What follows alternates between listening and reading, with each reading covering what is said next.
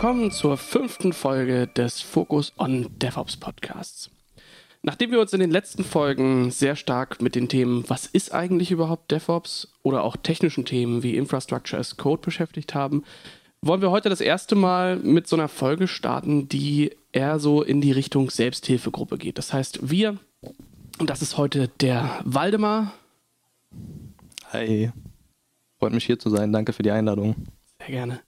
Dann ist der Michael mit dabei. Guten Tag. Und dann haben wir noch den Jan.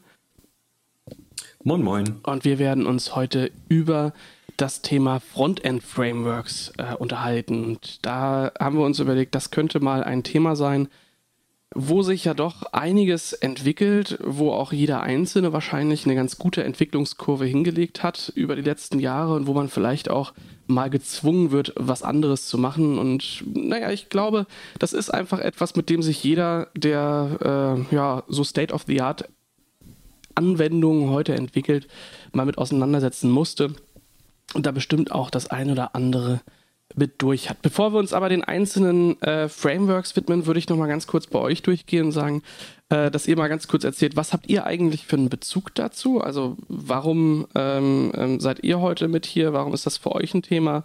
Ähm, und wie lange macht ihr das vielleicht auch schon? Da äh, gebe ich mal einfach das Wort an Michael. Jo, ähm, ja, grundsätzlich äh, in der IT bin ich seit äh, ja, 15 Jahren jetzt schon, oh mein Gott. ähm, hab dort im Grunde genommen, ja, also ich komme ursprünglich aus der IT-Systemadministration und, und habe viel Infrastruktur gemacht und äh, habe mich halt dann so Richtung Softwareentwicklung weiterentwickelt. Äh, privat mache ich das schon länger. Und ähm, ja, da kam man halt einfach dazu, dass man da so seine ersten, seine ersten Webseiten, Web-Applikationen baut. Und äh, so bin ich dann im Grunde genommen da, da rangekommen. Also einfach von Anfang an von all das, von all den Dingen, die in irgendeiner Form zur Verfügung standen, zu den äh, Frontend-Frameworks, die es halt jetzt gibt. Ich habe allerdings nicht den 100% Frontend-Fokus. Äh, ich bin da eher halt ähm, Fullstack unterwegs, würde ich sagen. Bist du da auch jemand, der so alte Projekte irgendwo nochmal archiviert hat, wo man dann so drüber stolpert und sich denkt, oha, was habe ich denn da vor zehn Jahren verbrochen? Äh, ja. das ist, ähm, ja, es, ist, es tut manchmal ein bisschen weh, aber es ist auch irgendwie schön zu sehen, was sich daraus dann irgendwie entwickelt hat. Mhm. Ja, danke dir. Dann, äh, Waldemar, was hast du für eine Beziehung zu Frontends? Mhm. Ähm, ich habe vor acht Jahren mein Studium damals angefangen und äh, während so einem Studium in Informatik lernt man halt allerlei diverse Programmiersprachen, äh, verschiedene Webentwicklung, Systementwicklung und sonstiges. Und da war ich immer eher in die Webentwicklung vertieft und äh, habe da so während meiner Studienlaufbahn bemerkt, dass ich eher Frontend-affin bin als jetzt im Backend und mir das einfach äh, viel Spaß macht, das Ganze da auch zu gestalten, was vielen Leuten ja eher nicht so gefällt. Mhm. Und ähm, mache das jetzt auch hier bei uns im Team bei der SVA. Also bin hauptsächlich Frontend-Entwickler. Ab und zu mal was im Backend, aber das ist eher nebensächlich. Und ähm, ja, in den letzten Jahren sehr viel mit Frontend-Frameworks unterwegs und probiere mich da durch und entwickle mich da in dem weiter. Frontend und Design, finde ich, ähm, sind ja meistens auch oder ab, ab und zu auch so eine Sachen, wo man äh, vielleicht doch das, die eine oder andere Stunde auch so im Programm wie Photoshop äh, mit verbringt. Ist das auch ein Thema, dass du da irgendwo ähm, vorher irgendwelche Tools für Wireframes hast und daraus dann ein Frontend baust oder bist du halt ähm, schon eher so, ähm, ähm, du entwickelst was und dann fängst du halt direkt an zu coden, bevor du halt irgendwie äh, nochmal eine Bildbearbeitungssoftware äh, in Verwendung hast? Also aktuell haben wir extra eine äh, UX-UI-Designerin, die das für uns macht. ähm, davor war es wirklich teilweise so, dass, dass man es selber macht, aber da ähm, ist es zumindest bei mir so gewesen, dass ich nicht Photoshop oder sonstiges verwendet habe, sondern eher sowas wie Figma. Das ist mhm. eine spezielle Software für Wireframes und ähm, in diesem ganzen Softwarebereich wird auch immer mehr weiterentwickelt, dass du da irgendwie ganze CSS-Snippets sogar rauskriegst mhm. von, von deinen Gestaltungen, die du da machst. Und äh, wenn man die Zeit hat und wirklich viel Wert auf das Design legt, dann sollte man das schon vorausplanen. Das heißt, du bist in der äh, wunderschönen Situation, dass du eigentlich das schon ähm, in Wireframes vorgelegt kriegst, sich jemand schon darüber Gedanken gemacht hat, wie der User da so äh, drüber fliegt äh, und du musst es dann halt bloß noch ähm, umsetzen. Ja, ein paar Mal diskutiert man nochmal zusammen drüber, aber im Prinzip kann man das so sagen, ja. Schön, danke dir. Dann, Jan, ähm, wie kommst du zu diesem Thema? Ähm, ich habe angefangen damals, ich glaube, das war ein Opas altem Pentium 2, ähm, selber zu programmieren und dann ging es natürlich mit HTML los. Und seitdem bin ich irgendwie immer so am Web lang geschrammt und auch am Frontend. Das ging dann über Java Swing äh, weiter zu PHP-Foren, äh, die ich dann aufgesetzt habe. Und so ist das einfach immer irgendwie nebenbei weitergelaufen. Und jetzt bei SVA äh, bin ich dann der, der von Enrico angerufen wird, wenn irgendwas gemacht werden muss in Sachen Frontend. Und da bilde, mich, bilde ich mich eigentlich auch ständig weiter. Jetzt habe ich gerade ein Projekt mit ziemlich viel React und ähm, das ist echt ein cooles Teil, muss ich sagen. Ja, ich äh, wünschte, ich würde da auch äh, mehr machen, obwohl eigentlich wünschte ich es nicht, denn äh, äh, also ich finde es auch immer eigentlich gar nicht so schlecht, dass ich ein bisschen weiter davon weg bin. Allerdings habe ich auch so, so in der Programmierung den ein oder anderen ähm, Zweig meiner Vergangenheit, wo ich auch mal so Webanwendungen gebaut habe, aber ähm, das ist eher vor den Frameworks und eher so zu Zeiten, ähm, wo Bootstrap gerade aufkam, interessant gewesen. Ich war eigentlich noch nie jemand, der, der Dinge schön machen konnte und ich habe mich immer richtig gefreut, ähm, dass, es, dass es irgendwann einfach so, ich googeln konnte, hey, Bootstrap Template, Webadmin, irgendwas und dann habe ich da einfach äh, wilde PHP-Snippets zwischendurch gebaut und da ähm, ähm, tolle Sachen gemacht. Äh, also für damals toll, ähm, aber für heute ähm, maße ich mir das nicht mehr an, dass dieses, dieses ganze Thema vollumfänglich äh, zu beherrschen. Aber ich kann es lesen, also von daher äh, ist das jetzt nicht ganz, dass das so böhmische Dörfer sind. Vielleicht kannst du die Retro-Phase einläuten. Ja, ja, ja. Äh, hm. Also so wie man heute quasi auch anfängt, nochmal Super Nintendo zu spielen, das Ding nochmal auszugraben. Und ich meine, die Spiele von damals sind echt mega im Vergleich zu dem, was heute so gebaut wird. Ähm, aber ja, äh, ich weiß nicht, ob die, äh, ob ich nochmal eine MySpace-Seite haben will oder ähm, wie diese ganzen äh, Webhoster damals so hießen, wo man irgendwie 100 MB Free Webspace bekommen hat. Das äh, ich, ich, ich glaube, man will das, äh, man will das heute nicht mehr. Also äh, nicht mal aus nostalgischen Zwecken. Ich habe da auch manche Projekte, ich bin ja so ein Datenmessi, ähm, und manche Sachen habe ich da aufgehoben. Und wenn ich da so reingucke, dann denke ich mir, er hat seinen Zweck erfüllt, aber heute, nee, lieber nicht. Wie ist da bei euch so die, ähm, die Geschichte? Ähm, habt ihr da besondere Sachen zu erzählen, so gerade aus der Zeit, ähm, vor den, den höheren Frameworks, die es heute so gibt. Wie habt ihr das damals gemacht? Also es, es war ja so, dass man damals, bevor es sowas wie Bootstrap gab, beziehungsweise bevor man das selbst genutzt hat, äh, man sehr viel Aufwand in seinen CSS gesteckt hat, in das ganze Styling. Und im Endeffekt, äh, wenn du es responsive haben wolltest, sah es halt trotzdem kacke aus. Da, da hattest du einfach, also da hattest du keine Chance, muss man schon ehrlich sagen, wenn, wenn, du da einmal das Fenster zusammengezogen hast, da war alles kreuz und quer. und, noch, äh, also noch, sag, es war keine schöne Zeit. Wisst ihr noch, wie das war, wenn man aus Photoshop einfach die, äh, die Grafiken exportiert hat, das gesliced hat und das dann in Tabellen gepackt hat, damit das einigermaßen auf jeden, auf, auf jeden Fall. Vor allen, Dingen, vor allen Dingen dann den Header so zu bauen, dass man ihn beliebig in die Breite ziehen kann. ja, ja. Das und dann, so, gemacht, dann so, ja. so Farbeffekte, also äh, die man so erzeugt hat mit, ähm, mit einem langen, ein, also ähm, äh, keine Ahnung, 120 mal ein Pixel breit und dann ist dann Farbeffekt und den hat man dann einfach auf Repeat gesetzt, damit sowas halt geht. Ich meine, das heute äh, ist das ja alles ähm, äh, deutlich anders. Wenn man sich heute mal so die, allein die CSS-Frameworks so anguckt, da geht so geiler Scheiß, wo ich mir dachte, okay, das hat man damals auch irgendwie anders gemacht.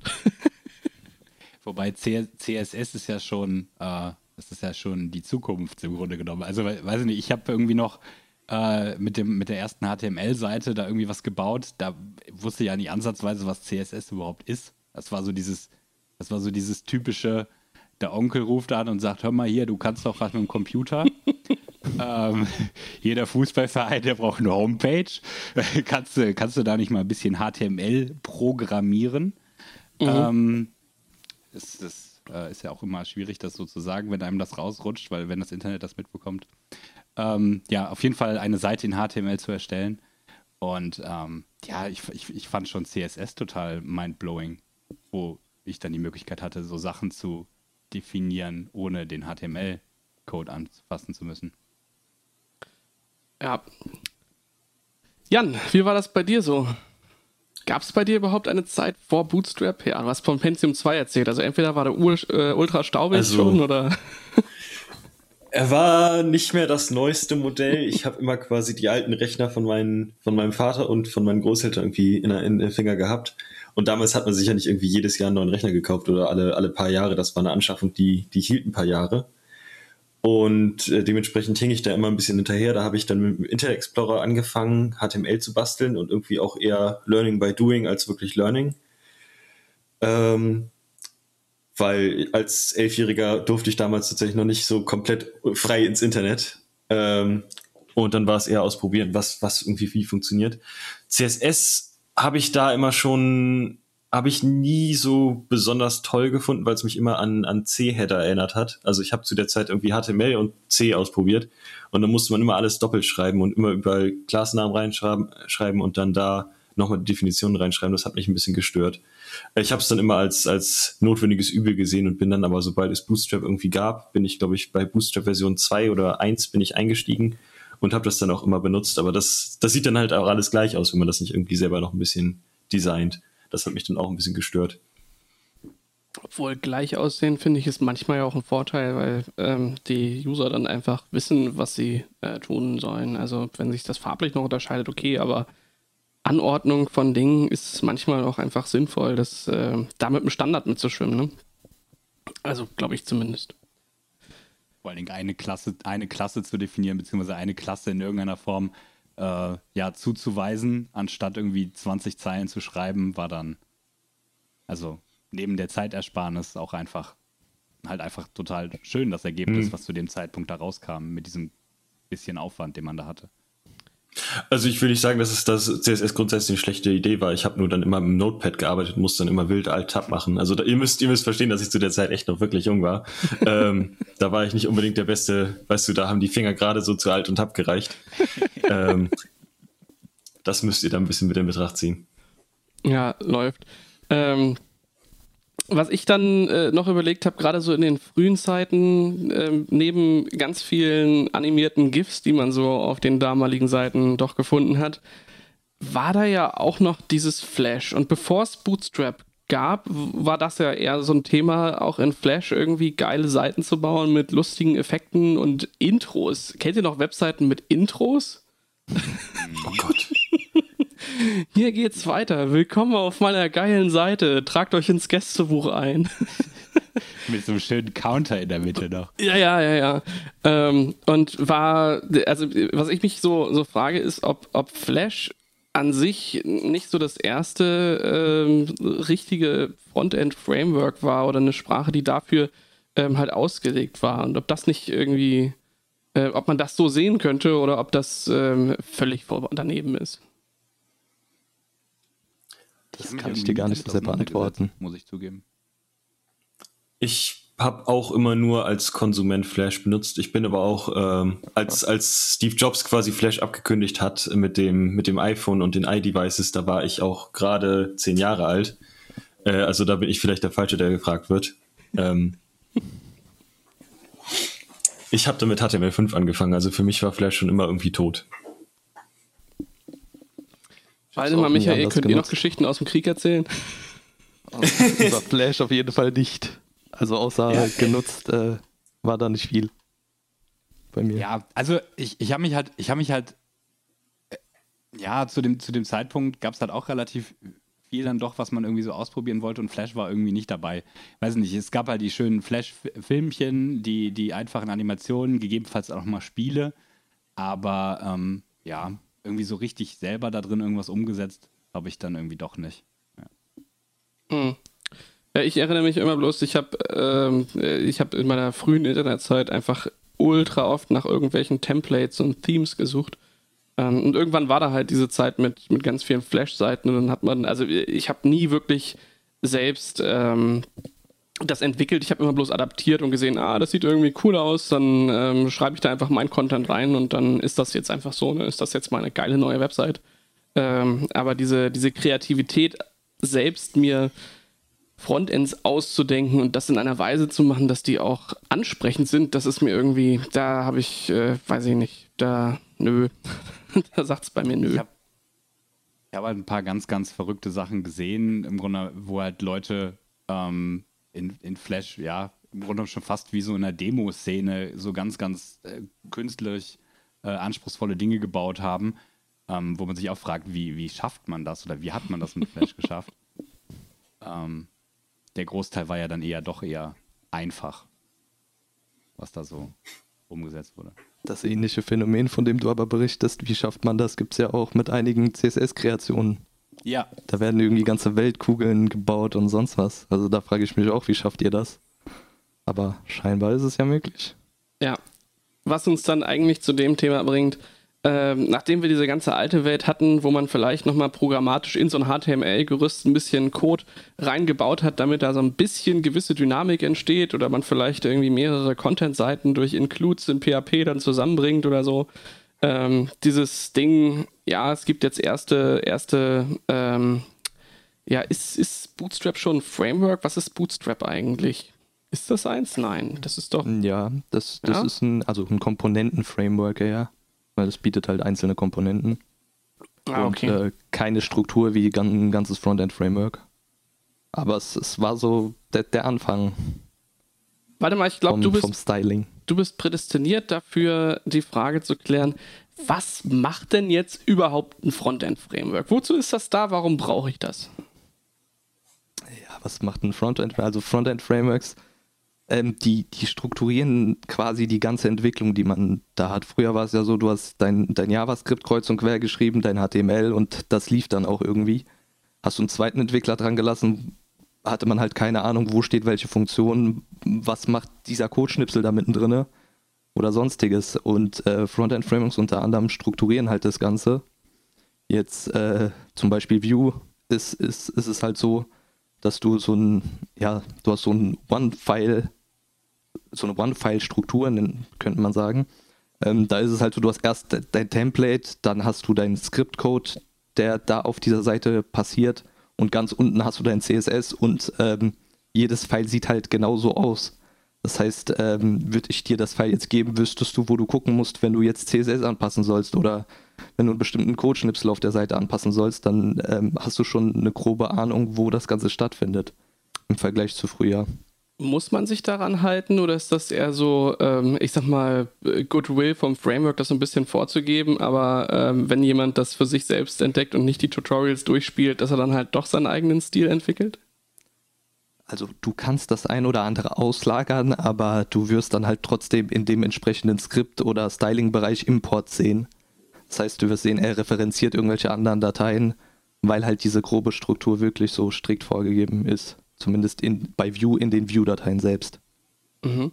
Das heißt, zumindest für das Team wird es einfacher zu verstehen, was derjenige sich dabei gedacht hat und die Komponenten sind besser voneinander getrennt. Es gibt zumindest ja so eine Art Vorgehensmodell, ähm, wie man das Ganze halt baut. Was sind noch so Themen, die für dich ein Frontend-Framework ausmachen? Ähm, ja, einerseits ist es mit Hilfe eines Frontend-Frameworks einfacher, dynamische Inhalte anzuzeigen, würde ich sagen. Äh, früher gab es ja das, das Thema Ajax, was man da genutzt hat, um bestimmte Bereiche ähm, ja, auf einer Seite zu aktualisieren. Musste genau eintragen, in welchem Div, wo soll sich was aktualisieren. Heutzutage ist es so, du hast da deine Properties, äh, die du einfach an die richtige Stelle schreibst und ähm, wenn du sie an der richtigen Stelle hast, werden genau diese Properties, die da alle drinstehen, automatisch aktualisiert, sobald sich irgendwas an den Daten ändert bei den Frontend-Frameworks und äh, das, das ist einfach viel einfacher strukturiert, dass du wirklich nur mit einem Wert arbeitest, sagst, er soll halt äh, dynamisch sein und den beliebig irgendwo platzieren kannst. Ich glaube, da hat sich halt nicht nur, äh, nicht nur bei den ähm, Arten, wie man es halt baut, sondern eben auch bei den Browsern einiges ähm, getan. Wenn wir so über die ursprünglichen Webseiten halt reden, dann bedeutet das ja eher, naja, statischer Inhalt wird ausgeliefert und dann ist halt auch Schluss. Ähm, und Genau. ich glaube, über die, die äh, über das letzte Jahrzehnt, vielleicht auch ein bisschen länger, wie lange ist denn das Ja, wahrscheinlich schon. Wahrscheinlich schon länger, oder? Wann ist, wann ist so, so dieser ganze HTML5-Kram äh, aufgekommen? War das so 2006, 2007? Ich glaube etwas später, aber ich weiß ich es genau. Ich glaube so nicht. rund, um, rund ums erste iPhone, möchte ich meinen. Weil da war es ja, da war ja quasi so einer der, der Wendepunkte, gerade wenn es um Flash ging, dass, äh, dass das iPhone Flash nicht unterstützen wird und nicht kann. Hm. Und da wurde dann HTML5 als Alternative vorgestellt und ähm, dann ging das so richtig los. Bis es dann implementiert war und Internet Explorer das auch konnte, sind dann natürlich noch ein paar Jahre vergangen. Also ich hätte jetzt schon zehn Jahre gesagt. Hm. Also ich fand, das war, ich fand, das war irgendwie so ein bisschen schleichend. Irgendwie, also ich finde, man hat es hm. halt, also bis halt dieser ominöse HTML5-Begriff irgendwie so richtig etabliert war, also es war irgendwie komisch. Es, es, es, man wurde, es wurde irgendwie drüber geredet und dann, dann war es halt irgendwie da. Also ja, ich glaube, diese ganze Ankündigungszeit davor, äh, da hat man schon mitbekommen, es kommt bald was, mit dem das Ganze möglich ist, aber ähm, veröffentlicht wurde es halt etwas später. Dann, also so, so habe ich es zumindest mitbekommen. Ich habe erst vom Hörensagen gehört, aber äh, noch damals noch an der FH und äh, später dann halt mitbekommen, okay, es gibt HTML5. Hm. Ja, also äh, das ist, das ist dann halt wirklich ja die, die Sache von nicht nur dynamische Inhalte bei der Auslieferung generieren, sondern eben auch im Nachgang noch erlauben, bestimmte Dinge abzudaten, ohne dass die ganze Seite neu geladen wird. Also ähm, Dinge, die ich da mal angefangen habe, waren so, so klassische, du hast ein Suchformular und dann machst du irgendwie über jQuery oder Ajax-Calls, gibst du dann äh, Vorschläge durch, ähm, was so äh, ja, so Autovervollständigungsvorschläge für das, was derjenige da eingibt. Das waren für mich so die ersten Momente, äh, wo sowas halt stattfand. Und das ähm, hat sich ja mit den Frontend-Frameworks, äh, finde ich, nochmal deutlich, ähm, deutlich verändert, sodass eigentlich ja zu so einem Frontend man eher davon reden kann, dass ja so ein, so ein Client halt in den Browser ausgeliefert wird, der sich dann zu einem noch laufenden Prozess connectet und da dann halt auch über WebSockets und ähnliches noch Updates holen kann. Ne? Das ist ja dann schon ähm, auch eine, eine krasse Innovation, die da halt kam, die zumindest damals noch mit sehr viel Aufwand verbunden war. Und heute ähm, ist das, was du ja eben schon gesagt hast, warte mal, dass man halt sagt, hey, ähm, ich definiere halt ein Value, ich sage, der ist irgendwie ähm, nicht static, sondern der ist halt variabel und wenn sich im Backend irgendwo was ändert, dann wird es halt abgedatet und das passiert halt so, ohne dass ich mich darum kümmere, an fünf Stellen das einzupflegen und dafür zu sorgen, dass äh, da irgendein Event oder sowas kommt. Ne? Okay, heißt, wir können jetzt ähm, nicht nur, nicht nur durch, ähm, ähm, durch dynamische Inhalte und durch sowas wie jQuery dafür sorgen, dass Inhalte nachträglich abgedatet werden dass dadurch vielleicht auch weniger transferiert wird, sondern wir haben über die Frontend-Frameworks auch die Möglichkeit, das deutlich ähm, besser zu definieren. Und ähm, Waldemar, hat sich damit vielleicht auch was in den, oder gerne auch an die anderen, hat sich damit eigentlich auch was mit den Sprachen geändert? Denn äh, ich habe halt angefangen, dynamische Webseiten mit, mit PHP zu bauen, ähm, habe aber das Gefühl, dass das heute deutlich mehr aufgeweicht ist. Wie ist da so euer Eindruck? Hm, ja, ich glaube, das Ganze, äh, also du sagst ja PHP ist Serversprache, da hast du es damals gemacht. Ähm, das Ganze ist jetzt äh, sehr viel Frontend-seitiger geworden, diese Inhalte zu laden. Äh, das ist so, dass du teilweise den, den Server weglässt, wenn du ihn nicht unbedingt brauchst oder ähm, dieser Server-Call geht einfach, ähm, ja, ich sag mal, unsichtbarer vonstatten. Du, du erkennst gar nicht, dass wirklich ein Call gemacht wurde und hast schon die neuen Daten. Also es, äh, von der Performance ist das Ganze einfach viel schneller als früher, wenn man es mal vergleicht. Mhm. Ich finde, ich find, da gibt es halt irgendwie zwei, zwei Varianten. Also jetzt wurde auch PHP erwähnt. Ähm, wenn man sich, nehmen wir mal an, ein PHP-Framework jetzt auch, wie, wie Laravel, das ist halt recht eng verbandelt mit den Frontend-Frameworks. Also das ist im Grunde genommen, werden da bereits Templates mitgeliefert innerhalb des PHP-Frameworks, sodass man sich mehr oder minder schon fast, ja, das fast verwenden muss, um, um, um da äh, gute Sachen hinzubekommen. Vor allen Dingen auch da nach einem bestimmten Schema natürlich. Also man hat das Schema im PHP-Framework, dann hat man das Schema im, im Frontend-Framework. Ähm, das ist halt, da ist das halt so gefühlt so so eins. Und dann gibt es natürlich so Varianten, da wird das irgendwie so ganz hart getrennt. Also Backend und Frontend. Also auch früher für mich, ich weiß nicht, so vom, vom, vom Begriff her. Ähm, es, ich weiß nicht, wie es bei euch war, aber ich hatte halt irgendwie eine, eine Zeit lang, war mir gar nicht so richtig bewusst, dass es irgendwie Backend und Frontend gab. Das war für mich irgendwie fast eins. Ähm, vielleicht auch, weil ich zu dem Zeitpunkt einfach noch nicht so das, äh, das Fachwissen dazu hatte. Und dann auf einmal wurde es halt in irgendeiner Form getrennt. Also, ich weiß nicht, diese beiden Ansätze gibt es halt irgendwie. Also einmal eben dieses äh, Komplettpaket und dann zu sagen, okay, ich mache jetzt auch wirklich nur den Frontend-Kram und äh, greife halt auf mein Backend zu. Hm. Ich denke, da hat sich auch äh, in den Arten und Weisen, wie man Anwendungen baut, einiges geändert. Ähm, ich meine, wenn wir, wenn wir so an klassische PHP-Anwendungen ähm, aus längst vergangenen Zeiten denken, dann hat man da halt das Frontend irgendwie in HTML gebaut. Das war eng vermascht mit dem, was irgendwie an dynamischen Inhalten ähm, dran war. Das heißt, ein Webserver, der hat das Ganze interpretiert und gemanagt und dann war dahinter noch eine Datenbank. Da ist an sowas wie Microservices oder 12-Factor oder sowas noch gar nicht zu denken. Äh, das hat sich ja auch über die letzten Jahre doch parallel mitentwickelt, dass man Anwendungen eben auch nochmal deutlich anders schneidet und damit ganz anders ähm, umgeht. Weswegen das ja auch eine, so, eine, ja, so, ein, so ein Seiteneffekt ist, der auch auf die äh, Frontend-Bildung und wie man das halt macht, äh, einen Einfluss hat. Und ich glaube, heute nutzt man ja auch noch viel mehr externe Abhängigkeiten und sowas. Also wenn man heute mal in den ähm, in den Browser guckt und da schaut, was alles so an Abhängigkeiten geladen wird, um eine Seite darzustellen, dann ist da halt nicht mehr nur ein Server, der das HTML lädt, ähm, sondern dann kommen da irgendwie aus 20 Quellen Dinge, ähm, irgendwelche CDNs dazwischen und ähm, aus fünf verschiedenen Backends wird dann halt irgendwie äh, was von Daten gepollt. Also jetzt nicht für die 0815 Website, aber ähm, nehmen wir mal, keine Ahnung, Facebook oder Gmail oder sowas, ähm, da kann man das ja ganz gut sehen an wie viele verschiedene Server da halt Daten zu verschiedensten Zwecken gesendet werden. Das sind ja auch alles einzelne Services, die da halt ihren, ähm, ihren Kram machen. Allein Netflix, aus wie vielen Microservices das besteht und bei Disney und äh, Amazon sieht es wahrscheinlich ganz genauso aus. Okay, also, ähm, jetzt ist zwischendurch aufgekommen, äh, ihr habt irgendwie von React geredet, ihr habt von Vue geredet und das ähm, ist, wenn ich mir das so vorstelle, ja eigentlich alles äh, sind das so Dinge, die mit JavaScript zu tun haben. Gibt es da eigentlich genau. Alternativen? Also gibt es neben JavaScript als äh, Programmiersprache für ähm, Interpretation oder Ausführung im Browser eigentlich, gibt es da überhaupt Alternativen? Naive Frage, ich weiß es wirklich nicht. Ja, es gibt ähm, Dart von Google, die haben da auch so ein UI-Framework, das heißt Flutter, das ist wohl ganz nett. Das habe ich selber nicht ausprobiert, das ist auf meiner, meiner To-Do-Liste. Und dann gibt es noch WebAssembly, das ist relativ neu. Das sorgt für quasi noch mehr Geschwindigkeit, wenn du im Web skriptest. Das kannst du quasi dann einfach per, per handelsüblichen Compiler ins Internet jagen. Damit kannst du fa eigentlich fast alle Desktop-Programme, die jetzt nicht super hart an ein GUI-Framework gebunden sind, ins Web bringen.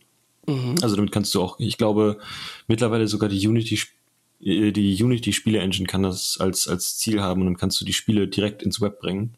Das ist echt ganz cool gemacht und dann hängst du dich da, ich weiß gar nicht, ob das über WebGL dann einen Umweg macht oder direkt irgendwie Grafik-Sachen kann. Ähm, das gibt's als Alternative, aber wirklich durchgesetzt hat sich das noch nicht, habe ich das Gefühl. Also ich, ich gucke jetzt nicht bei jeder Website, ob's was es im Internet benutzt, aber ich, es ist eigentlich immer, immer wenn ich gucke, ist es dann irgendwie JavaScript oder äh, PHP oder React oder. Das klingt schon irgendwie äh, äh, mystisch, wenn der Browser dann da im Hintergrund irgendwelche kompilierten Binaries runterlädt und da dann ähm, Dinge macht. Das klingt nach einer einfachen Möglichkeit für eine Privilege Escalation auf dem yeah. Zielsystem. naja, wie sehr vertraust du der, der Just-in-Time-Kompilation von, von Chrome, die dann das JavaScript kompiliert im Endeffekt? Also, das ist ja, ich finde das eine, also wenn du das eine erlaubst, dann ist das andere zu verbieten auch irgendwie ein bisschen bisschen. Ich habe äh, halt bei JavaScript immer das Gefühl, ähm, dass es, also ich meine, man lädt halt eine Datei runter und da steht halt der Code drin. Ähm, sicher gibt es da auch irgendwelche mhm. äh, tollen Möglichkeiten, das ähm, unkenntlich zu machen oder ein bisschen Obfuscation oder wie auch immer das heißt, ähm, walten zu lassen, damit man jetzt nicht irgendwie äh, da so durchsteigt. Aber grundsätzlich habe ich immer so das Gefühl, ich, also ich lade halt den Source runter und führe den aus. Bei einem Binary, mhm.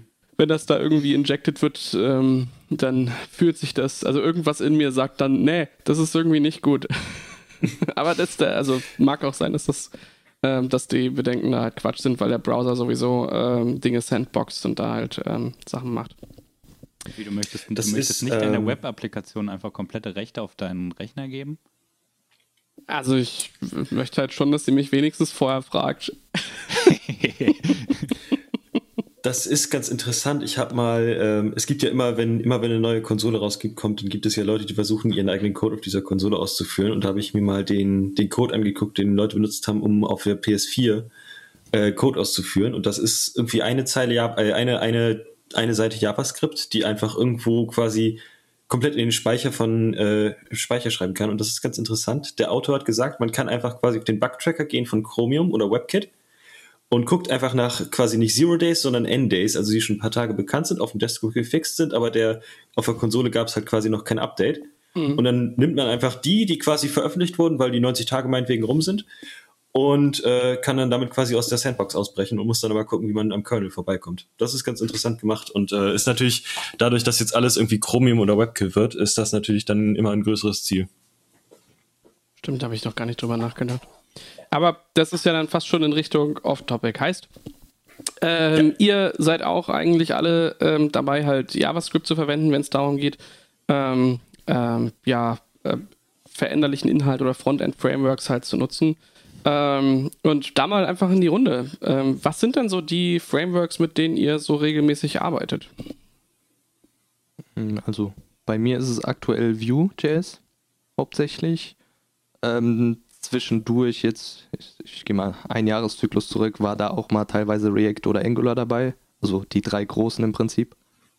Ähm, aber so, so richtig hängen geblieben bin ich hauptsächlich bei Vue.js. Weil, also wenn man alle drei getestet hat, dann man hat immer irgendwie einen Favoriten, warum auch immer.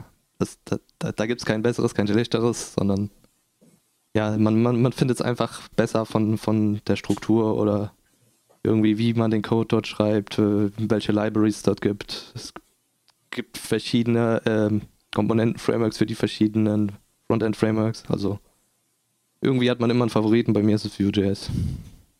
Kannst du begründen, warum? Ähm, ja, einerseits ist es die Struktur, die, die ich auch erwähnt habe, die, die auch vom Vorteil ist, dieses Template-Skript und Styling. Ähm, am Anfang ist das vielleicht ziemlich verwirrend, wenn man irgendwie aus einer objektorientierten Sprache kommt, wie zum Beispiel C-Sharp. Dann denkt man sich, ja, was, ist denn das alles in einer Datei?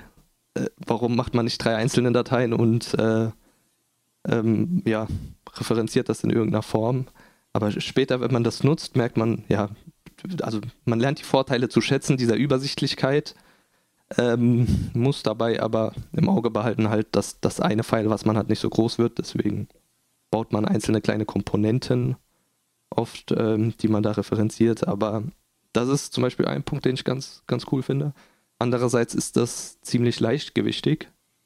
Also React ist es auch, aber ähm, ja, Vue gefällt mir das zusätzlich noch dazu. Das heißt, ähm, ja, sowas wie, wie das Routing von Vue oder der, der Speicher, den man da hat, den muss man sich nachinstallieren zu einem reinen Vue.js-Projekt. Den hat man nicht von Anfang an zur Verfügung, obwohl das im Prinzip vom selben Team entwickelt wird, sondern die sagen, hier, du hast unsere Grundstruktur und wenn du mehr daraus machen willst oder die Packages von uns brauchst, dann lädst du dir die zusätzlich runter und dann wird das Ganze halt im Nachhinein größer. Hm. Und das ist ziemlich cool, je nachdem, was für einen Inhalt du hast. Also wenn du irgendwie nur so ein One-Page schreiben willst und das ganze Zeug drumherum gar nicht benötigst, dann kannst du das ähm, ja ziemlich simpel und klein halten. Und ansonsten, ähm, ja, diese Komponenten-Frameworks, die es so gibt, also Vuetify zum Beispiel, habe ich jetzt intensiv genutzt, finde ich ganz cool. Das ist also im Prinzip sowas wie, wie Bootstrap für Vue. Sieht halt anders aus, ähm, orientiert sich eher an diesem Google Material Design. Ähm, und ja, sonst pff, kann ich dir gar nicht so wirklich sagen. Also, das, das sind so die Hauptpunkte, die mir einfallen, aber ich, ich glaube, jeder von uns kennt es. Man hat irgendwie teilweise einen Favoriten und kann, kann gar nicht richtig ausdrücken, warum. Ja, also ich finde ich, ich find bei den, äh, bei den Frontend-Frameworks oder, oder bei, bei vielen Frameworks mittlerweile kommt ja tatsächlich nochmal zum technischen Aspekt so ein bisschen das Feeling dazu. Irgendwie, also das, das Feeling, die Community, äh, die Person, die halt irgendwie maßgeblich da, dahinter steht. Und ähm, da finde ich jetzt so persönlich View auch irgendwie am, am, am angenehmsten. Ähm, ist auch, denke ich, das, womit man relativ schnell halt irgendwie zum, zum, zum Ziel kommt. Ähm, ich, da ich halt eben nicht den, den, den Fokus eben beim Frontend habe, ähm, versuche aber einfach irgendwie das auszuwählen, was halt gerade irgendwie so am mehr oder minder am besten passt. Oder man ist ja auch teilweise halt einfach in der Situation, dass man in, nehmen wir mal an, das ist ein Kundenprojekt und da gibt es halt auch Vorgaben. Man kann ja nicht grundsätzlich sagen, okay, wir machen das und das Framework. Ähm, von daher, ähm, ja, variiert man da halt so ein bisschen. Aber ich bei mir sehe auch irgendwie View so an erster Stelle. Jan, wie sieht es bei dir aus? Ähm, ich habe mit den, also mit diesen, von den drei Frameworks habe ich mit React angefangen und bin da auch bis jetzt geblieben. Ähm, wie Michael das eben schon gesagt hat, da ist ja auch eine Community hinter. Ähm, man kann jetzt von Facebook halten, was man möchte, aber es ist halt, ähm, die haben ihre Seite in React gebaut, das heißt, die haben selber irgendwie Probleme, wenn sie da Breaking Changes machen und das heißt, da ist irgendwie immer ein, so, eine, so eine unsichtbare Hand drüber, die das irgendwie einigermaßen auf Kurs hält. Ähm, deswegen, äh, das ist ganz nett. Die haben, äh, das heißt aber nicht, dass es komplett statisch ist und keine Änderungen passieren. Da haben die jetzt quasi einen fließenden Übergang vom Design von Klassen, also dass man Komponenten als Klassen äh, definiert, zu Komponenten als Funktionen.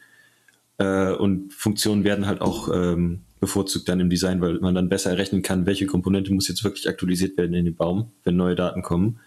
Äh, das ist echt cool gemacht. Ähm, was mich besonders freut, ist, dass ich sehr, sehr wenig Boilerplate-Code schreibe, also Code, den ich immer, immer, immer wieder wiederhole. Das liegt unter anderem auch daran, dass ich ähm, jetzt gerade für dieses aktuelle Projekt habe ich ein GraphQL Backend. Und GraphQL spielt halt so mit äh, React zusammen, dass ich direkt aus dem GraphQL Code für React schreiben kann. Dass ich quasi nur noch eine Zeile im React dann schrei tatsächlich schreiben muss und die Daten sind sofort da, werden im Hintergrund geladen. Äh, ich kann schreiben, ob sie neu geladen werden sollen. Ich kann schreiben, dass sie äh, doch bitte, dass ich bitte subscriben möchte, wenn ich da up to date gehalten werden möchte, wenn, wenn neue Daten kommen über einen WebSocket. Das ist äh, äh, fast kein Boilerplate-Code, den ich hier habe. Ähm, und Authentifizierung läuft dann auch über JSON Web Tokens. Das ist einfach, also da habe ich jetzt keinen Grund, mich wirklich anders umzusehen. Da, da, ich, ich finde nicht, dass man da groß viel besser machen könnte. Das Ganze ist auch in TypeScript gemacht, also das äh, React unterstützt TypeScript. Ich denke, das wird Vue auch irgendwie können. Ja.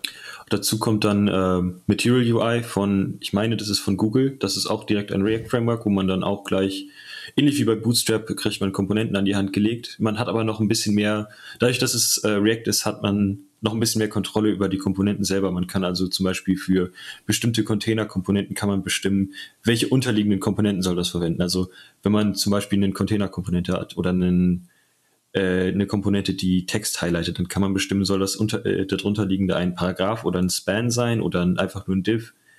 Ähm, da hat man irgendwie auch noch mehr Freiheit, wenn man sie denn braucht.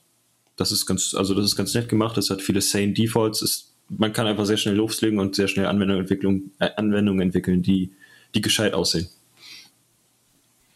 Gibt es bei den Frameworks jetzt irgendwas, wo er sagt, dafür äh, ist es besonders gut geeignet? Also ich denke halt auch, ähm, warte mal, du hast vorhin schon gesagt, hey, ähm, so, eine, so eine statische Seite, wie man sie damals gebaut hat, ist jetzt nicht direkt responsive. Heißt, ähm, je nachdem, was für ein Endgerät ich da habe, passt sich das nicht gut äh, daran an oder ist hm. da nicht, nicht dynamisch genug?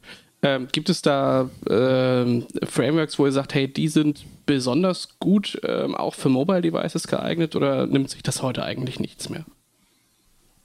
Hm, also, also ich habe das jetzt mit äh, Material UI und React gehabt. Ähm, das war eher ein Nebeneffekt. Da habe ich das quasi einmal aus Versehen eigentlich das Browserfenster klein gezogen und habe gemerkt, hey, das, das sieht ja echt gescheit aus, das kann man ja sogar mobil benutzen.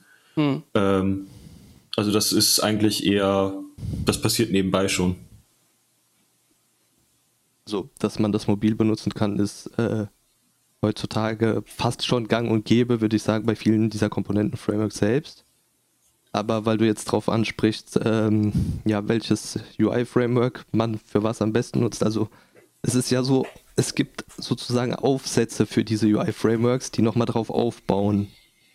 Sei es ein Electron, mit dem du Desktop-Anwendungen entwickeln kannst, oder sowas wie Ionic, mit dem du Mobile-Anwendungen entwickeln kannst. Und äh, bei denen ist es dann nochmal so, die haben ihren Support für jeweils Vue, Angular oder React oder alle drei teilweise auch.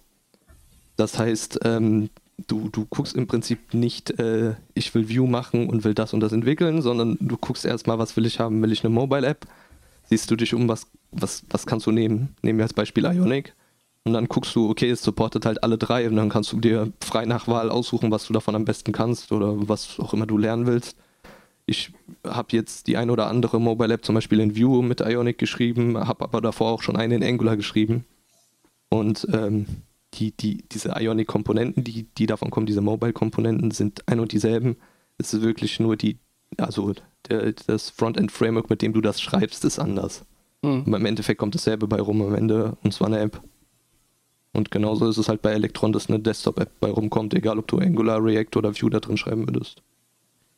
Wenn jetzt jemand eher aus dem Design kommt und über die letzten Jahre halt viel so in statischen HTML-Seiten gebaut hat, das mag es ja bestimmt auch immer noch geben, ähm, dass man da jetzt noch nicht so in den, in den neuesten Sachen halt drin ist. Ähm, ihr kennt das wahrscheinlich auch, dass einem unter dem ganzen Leistungsdruck, den man so hat, weil halt ein Projekt nach dem nächsten ansteht, man nie so richtig die Zeit hat, sich mal äh, dem zu widmen und diese, diese ganzen neuen Technologien halt mal aufzumachen. Ähm, wenn ihr jetzt sagt, hey, gerade für jemanden, der sich mit den Frontend-Frameworks noch nicht so richtig auseinandergesetzt hat und der eher so aus der klassischen ähm, HTML und vielleicht ein bisschen Dynamik über PHP oder sowas reinbringen kommt, äh, da so herkommt. Gibt es da was, wo ihr sagt, hey, das ist äh, definitiv einfacher am Einstieg als das andere oder ist es eigentlich egal? Ich glaube, das kommt darauf an, aus welcher Schiene man vorher kommt. Also wenn du aus der objektorientierten Schiene kommst, dann wirst du vermutlich Angular mögen, ähm, weil du da auch Klassen hast, Funktionen hast, Konstruktoren hast und das Ganze dir einfach von der Syntax her bekannt vorkommt. Andererseits, wenn du dich in die anderen reinfuchst, also in React oder Vue, ähm, so war es bei mir zumindest, hat mir das plötzlich mehr gefallen, obwohl ähm, Angular mir bekannter vorkam anfangs. Also da, da gibt es nicht wirklich was, was leichteres. Also es wird oft gesagt, dass Angular schwieriger ist, weil es einfach das Größte ist auf, auf dem Markt und das vollgepackteste, sag ich mal, äh, standardmäßig, wenn du ein Projekt aufsetzt. Aber ich persönlich würde das jetzt nicht sagen, dass das schwerer ist oder sowas. Also es kommt drauf an, woher man kommt und was man vorher schon gesehen hat. Ja, denke ich auch. Wenn man irgendwie aus dem, nehmen wir mal jetzt C-Sharp bzw. ASP.NET, äh, wenn man irgendwie aus diesem klassischen MVC-Gedanken kommt, geht man da halt einfach nochmal ganz anders dran. Also wenn man halt quasi ein Backend für ein Frontend schon mal geschrieben hat oder halt alles in einem, dann, dann sieht man das nochmal ein bisschen, bisschen anders, als wenn man halt eben, ja, die HTML-Seite an sich gemacht hat. Ähm, ich glaube, das ist, ist, auch so, ist auch so ein Mindset-Ding, denke ich. Einfach, wie man da am besten reinfindet. Ähm, ich meine, zugänglich sind die, zugänglich sind die ja im Grunde genommen, ja, mehr oder minder alle. Ja, okay, Angular hat halt eben, wie der, wie der Waldemar schon gesagt hat, eben diesen, diesen, diesen Ruf, einfach das, ja, das zu sein, was halt am meisten bloated ist. Aber ähm, ich, ich denke, man kommt eigentlich ganz gut in alles rein. Also es wurde um einiges vereinfacht, wenn ich mir denke, was, was es halt früher für Hürden gab, und in bestimmte Frameworks reinzukommen. Und jetzt hat man halt Dokumentation über Dokumentation über Dokumentation Beispielen, hm. Beispielapplikationen, äh, GitHub. Ne? Wir sind ja jetzt in einer komplett neuen Welt, wo man äh, sich einfach so Sachen halt einfach runterladen kann, die andere Leute schon gemacht haben und kann die sich anschauen. Und äh, ich denke, das macht es einem echt in jeder Situation recht einfach. Was mich gerade bei sowas immer noch interessiert, ist, äh, was sind eigentlich so eure täglichen Helferlein, ähm, die ihr in dem Bereich äh, so verwendet? Also äh, klar, Stack Overflow müssen wir, glaube ich, gar nicht drüber reden, da ist einfach unfassbar viel. Hm. Ähm, für mich denke ich da halt auch so an sowas wie ähm, dieses äh, JS-Fiddle, wo du einfach ganz viele ähm, kleine abgegrenzte Funktionen schon hast und im Browser quasi durchtesten kannst. Was sind bei euch so die Sachen, wo ihr sagt, ja, das, also ohne das könnte ich ähm, gar nicht mehr so leben? Also bei mir sind es äh, weniger die Seiten, sondern eher die, die Visual Studio Code Plugins, die man da so nutzt. Also da gibt es das ein oder andere Plugin, was dir halt irgendwie automatisch Klammern highlightet, Klammern setzt, äh, Vorschläge macht für bestimmte Elemente, ähm, ja, Fehler in der Formatierung anzeigt und sonstiges. Also die, diese ganzen, ich weiß gar nicht, ich habe bestimmt 20 Plugins oder sowas in meinem Visual Studio Code und äh, die erleichtern das schon enorm und nehmen dir einiges ab. Ähm, ja, ich würde mich da anschließen, nur bei mir ist es nicht Visual Studio Code, sondern ähm, JetBrains WebStorm. Äh, das macht quasi dasselbe, aber schon von Haus aus quasi, dass man sich nicht alles per Hand einrichten muss. Das finde ich ganz nett. Ähm, es sind halt so Kleinigkeiten, die einem den Tag erleichtern. Zum Beispiel, wenn man den, den, den Starting Tag bei, bei einer Komponente verändert, dann wird automatisch auch der Ending Tag angepasst. Also wenn man den quasi ändern möchte zu einem, von einem äh, Span zu einem Paragraphen oder so, dann wird das automatisch gemacht. Und man kriegt Vorschläge, wenn man eine Property setzt und alles Mögliche. Und äh, Fehler werden sofort gehighlightet und es ist alles irgendwie drin. Es hat auch einen GraphQL-Editor und äh, kann einem alles irgendwie. Es, es, macht, es ist die eierlegende Wollmilchsau unter den IDEs äh, und das ist eigentlich gar nicht schlecht. Ähm, ich sehe das, ich sehe das halt nochmal ein bisschen aus dem, aus dem Monitoring-Aspekt. Also im Grunde genommen, ähm, ja, zu, zu bewerten, wie eine Seite läuft, wie gut sie läuft oder wie Leute mit halt Seiten umgehen. Ähm, da lässt sich ja mit, mit JavaScript dann auch nochmal um ein, oder also grundsätzlich mit jedem JavaScript-Framework da viel mehr Informationen rausholen. Ähm, deswegen sind halt für mich halt nochmal so zusätzlich dieses, dieses Monitoring nach dem Framework ist relativ wichtig. Und äh, wenn man halt von Tools spricht, ähm, ja, ich finde halt die View Chrome Extension ziemlich cool. Ähm, fand ich auch erstmal ganz verrückt, dass das halt so gut integrierbar ist und dass das so gut geht. Genauso wie der, der, der Tag X, wo man auf einmal Developer-Tools in seinem Browser hatte. ähm, ja. Und einfach alle haben die, ne? Das ist Wahnsinn. Das ist einfach, ja, es sind ja auch alle Chromium. Mehr oder minder. ja gut, aber ich meine, also, äh, oder? Also, also jeder große äh, Browser, also selbst äh, bevor Microsoft da irgendwie große Änderungen gemacht hat, hat jetzt eigentlich nativ immer irgendeine Developer-Konsole, wo man echt einfach irgendwie Rechtsklick machen kann und dann ähm, so durch den DOM gucken kann und schauen kann, was da so losgeht und was da für Requests im Hintergrund gehen. Das ist schon, ähm, das war alles mal, also unter Netscape gab es das noch nicht so gut. das, hätte ich, hätte ich niemals, niemals gefunden, wie ich irgendwelche Buttons in irgendeiner Form anders färbe, je nachdem, was für eine Seite das ist, wenn ich nicht einfach über die Developer-Tools da äh, mit dem Mauszeiger drüber gehen kann und mir das anklicken kann und mir dann eben die komplette Hierarchieebene daraus kopiere. Also, ja. Ja, die Browser-Hersteller, die betteln sich ja quasi, wer die besseren äh, DevTools hat oder wer mehr Funktionen hat.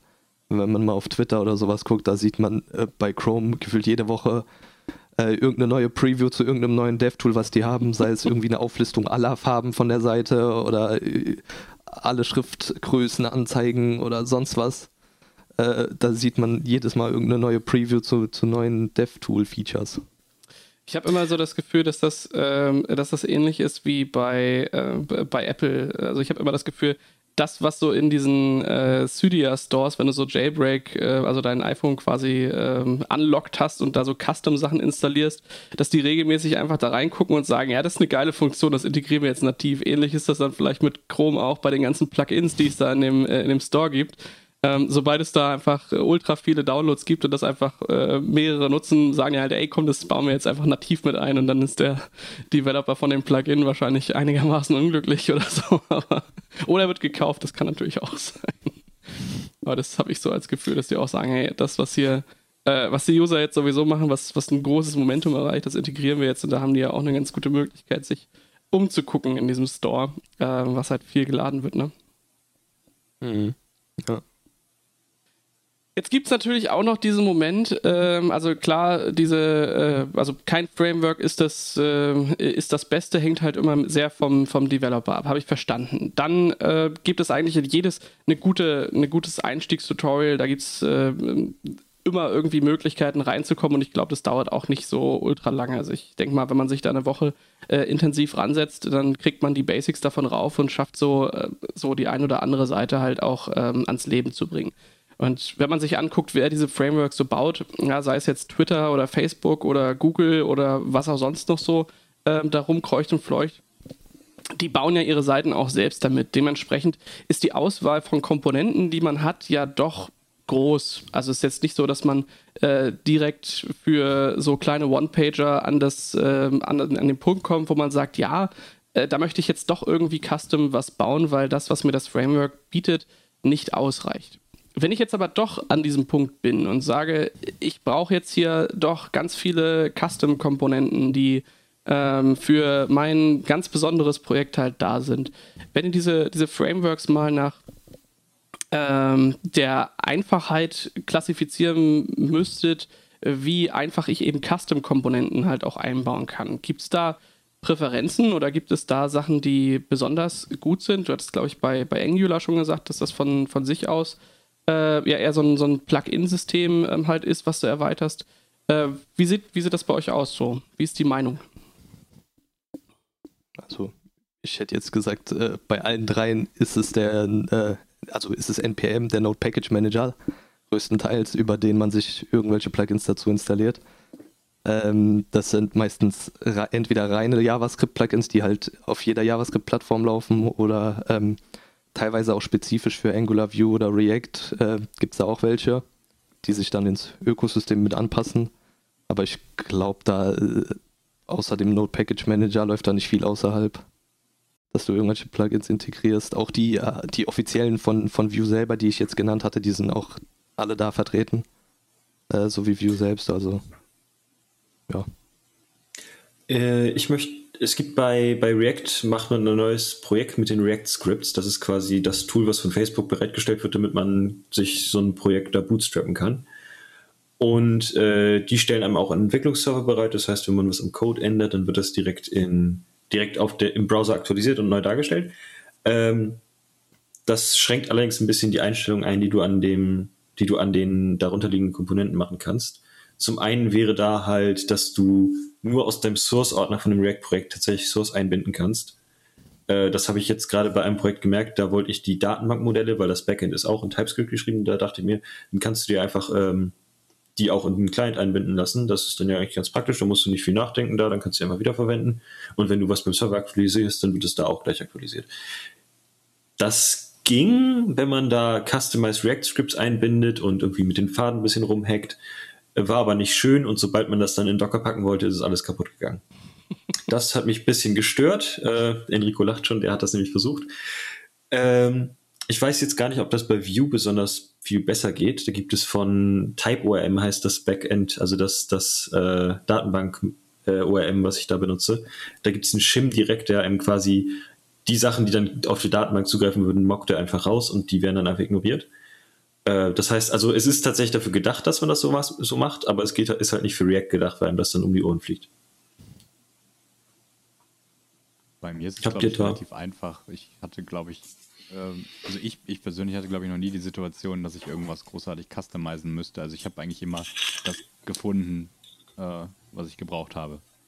Also da gibt es ja doch ein, zwei Leute im Internet, die sich schon Gedanken gemacht haben und haben da schon Sachen entwickelt. Ähm, meistens dann doch vor einem.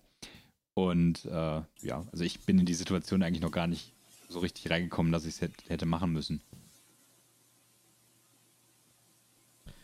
Okay, das heißt, ähm, wir sind über verschiedene Frameworks rübergegangen. Wir haben äh, eigentlich, also wenn ich das so mal als Fazit sehen würde, würde ich sagen, es gibt keinen von euch, der jetzt ein äh, extremes, ähm, äh, ja, eine, eine extreme Verbundenheit zu einem bestimmten Framework hat für bestimmte Zwecke. Die sind alle eigentlich ähm, ganz gut für die verschiedenen Sachen geeignet und auch ähm, alle irgendwie ähm, dafür gebaut, dass sie eben auch auf verschiedenen Devices laufen können.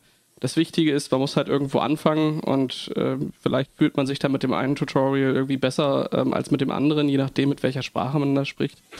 Man muss sich daran gewöhnen, dass JavaScript geschrieben wird. Das äh, ist vielleicht für den einen oder anderen nochmal eine, eine bestimmte Herausforderung, weil sich, äh, ja, also zumindest für mich verhält sich JavaScript manchmal doch anders, als ich das von anderen Sprachen gewöhnt bin. Ähm, aber auch das ist dann ja etwas, was man wahrscheinlich, also sowieso machen muss, wenn man mit äh, dynamisch äh, sich ändernden Dingen arbeitet. Ähm, und ja, dann kommt man irgendwann, glaube ich, nicht mehr drumherum, nur kleine Snippets ähm, äh, zu editieren, sondern eben auch selbst seine eigenen Klassen und äh, Dinge zu schreiben. Und dann ist, glaube ich, der Weg in die Richtung des äh, ja, Anwenden eines solchen Frameworks auch gar nicht mehr so groß, sodass es mit so vielen Schmerzen verbunden ist. Was ich immer so als Vorurteil äh, noch so mitkriege, ist ja, äh, dass, dass quasi alle zwei Wochen irgendwo ein neues Framework aufpoppt und da äh, neue Dinge passieren, andere Dinge deprecated werden und wenn man so ein Frontend mal über ein Jahr liegen lässt, äh, man irgendwie gefühlt alles nochmal neu bauen muss, damit man das auf Stand kriegt. Ist das wirklich so oder ist das einfach nur ähm, äh, ja, äh, unbestätigtes Vorurteil, was in der Praxis eigentlich gar nicht so schlimm ist? So neue Frameworks selbst würde ich jetzt nicht sagen. Klar, das eine oder andere kommt mal dazu, aber bis das, also bis das wirklich, ich sag mal, populär wird, groß wird, vergehen da auch mal ein, zwei, drei Jahre. Das heißt, äh, solltest du da was neu entwickeln müssen wollen, dann hast du da noch genug Vorlauf. Ähm, das Problem, was du aber auch eben beschrieben hast, ist ein bisschen bei diesen Packages da, die du zum Beispiel über den Node Package Manager installieren kannst ähm, je mehr Packages du hast, desto mehr, ich sag mal, Drittentwickler sind daran beteiligt ähm, und entwickeln eventuell ihre Packages weiter. Das heißt, wenn du dein Projekt aktualisierst nach irgendwie einem Jahr, dann kann das schon sein, dass du dann mal irgendwie, äh, ich sag mal jetzt eine Woche dran sitzt, das alles wieder lauffähig zu kriegen, weil sich halt alles drumherum aktualisiert hat, die ganzen Packages, die du nutzt. Von Login über irgendwie äh, deine Designs, deine Komponenten, die du da nutzt für die Designs und ähm, irgendwelchen anderen Dritthersteller-Packages. Also da, da kannst du, da hast du schon einen Aufwand, das zu aktualisieren. Aber ich würde jetzt nicht sagen, dass du irgendwie mehr Aufwand hast als bei einer C-Sharp-Anwendung, wo über diesen Microsoft Store ja auch das ein oder andere aktualisiert wird und du dann auch deine Woche mit verbringen kannst, das auf irgendwie .NET äh, irgendwas zu updaten. Also viel mehr Aufwand ist es nicht und ja, das neueste Zeug muss man ja auch nicht immer sofort nutzen. Also neue Frameworks am Markt, also ich, also ja, ich meine, es gibt super, super viel Neues ständig und das wird halt ähm, mal mit mehr oder weniger Grund halt gehypt. Ähm, aber ich denke, man muss das halt auch einfach nochmal darunter betrachten, was ist halt irgendwie so business ready. Also man, man wird halt niemals, also äh, man will es vermutlich nicht, wenn man keinen Bock hat auf äh, Ärger ähm, wenn man nicht einfach in einem zwei Wochen alten Framework irgendeine Business-Anwendung schreiben. Da sucht man sich halt irgendwie die großen. Und ähm, ich denke, dass die halt maintainable sind, die Anwendungen, die man damit schreibt. Also wie der Waldemar im Grunde genommen gesagt hat, da gibt es keine, mehr oder minder keine Unterschiede zu anderen Frameworks, die dann eben für das Backend in irgendeiner Form da sind. Oder ähm, ja, muss man sich ja mit, mit allen Sachen auseinandersetzen, sei, es auch das Hosting oder so, wenn, wenn es in einem Docker-Container läuft oder ein Docker-Image muss auch aktualisiert werden und es muss geguckt werden, äh, wie, welche Libraries sind da in irgendeiner Form drin installiert, also auch da, welche NPM-Packages sind im Docker-Container, damit überhaupt das funktioniert, so wie mhm. es funktionieren soll. Von daher, der Aufwand ist halt immer da in irgendeiner Form. Ähm, der kann aber bei den äh, großen Frameworks irgendwie kalkuliert werden, finde ich. Okay, also dann doch eher unbestätigtes äh, äh, Vorurteil. Und ja, gut, natürlich muss man dann ein bisschen darauf achten, dass man nicht äh, sich einen Zoo an 10.000 äh, Packages dazu holt. Manchmal vielleicht auch doch gucken, äh, wenn es nur ein Bruchteil einer Funktionalität ist, ob man die nicht dann doch selber implementiert, ähm, statt sich da halt einen, einen großen Dependency Zoo aufzubauen. Ich glaube, das wird nachher auch schwierig, ähm, überall die ganzen Lizenzen äh, mit im Blick zu behalten und was man dann jetzt darf, sondern da halt wirklich zu gucken, auf ein sinnvolles Minimum zu reduzieren äh, und halt danach gucken, was man halt braucht und zu schauen, ob man nicht mit den Frameworks, die man schon hat, äh, oder mit den Packages, die man schon hat, das abbilden kann. Oder wenn es halt nur ein Bruchteil ist, ob man da nicht eben eher ähm, selbst so eine eigene kleine ähm, Extension oder so ein eigenes kleines Package irgendwo aufbaut. Okay. Ähm, also für mich sind das zumindest alle Themen, die, die ich so im, ähm, auf dem Zettel hatte, so rund um äh, Frameworks. Habt ihr noch irgendwas zu ergänzen oder machen wir das Thema damit dicht? Also ich würde auf, auf, jeden Fall allen empfehlen, mal äh, die, die da reinschnuppern wollen und auch mal irgendwie Frontend-Frameworks ausprobieren wollen oder aktuell eventuell bei einem sind, sich auch mal die, ich sag mal, die anderen großen anzugucken. Ähm, es ist nie verkehrt und äh, einfach mal versuchen, was für einen das Beste ist. Wie gesagt, das Beste gibt es nicht an, an Framework selbst, aber was einem am meisten liegt. Ich finde, die, die Frontend-Frameworks sind sich irgendwie nicht so spinnefeind wie einige andere Frameworks. Also äh, zumindest ist mir da doch kein Flame War oder sowas untergekommen, wenn es irgendwie darum geht. Also da kann man sich, glaube ich, überall wohlfühlen. Ja. Ich denke, das kann dann manchmal auch einfach eine Inspirationsquelle sein, einfach mal äh, über den Tellerrand zu gucken. Ich meine, am Ende schreibt man das äh, schon irgendwie dann in JavaScript, äh, wenn man bei den Großen ist. Dementsprechend ähm, einfach mal schauen, was so bei den anderen geht und vielleicht kriegt man dann die gewisse Inspiration, was die vielleicht anders machen oder was da vielleicht an Komponenten besser ist, äh, was man vielleicht auch das eigene äh, Framework oder auf das, was man verwendet, eben auch anwenden kann. Ja, dann bleibt mir nicht viel mehr, als ähm, euch für eure Beteiligung zu danken. Ähm, hat mir sehr viel Spaß gemacht, mit euch über, äh, über Frameworks zu reden, die ich jetzt nicht äh, täglich anwende, aber was man halt peripher immer halt mitkriegt und was ähm, da eben Neuerungen in der Entwicklung sind. Dementsprechend äh, vielen Dank euch. Danke, Danke auch. Gerne. Dann nochmal an die Hörer, wenn ihr irgendwelche Themen habt, die ihr interessant findet, wenn ihr auch etwas habt, wo ihr vielleicht auch selbst mal in der Selbsthilfegruppe mitsprechen möchtet ähm, oder uns einfach Feedback geben möchtet, dann könnt ihr uns jederzeit an podcast.sva.de eine Mail schreiben ähm, und dementsprechend mit uns in Kontakt treten. Dann danke und bis zum nächsten Mal.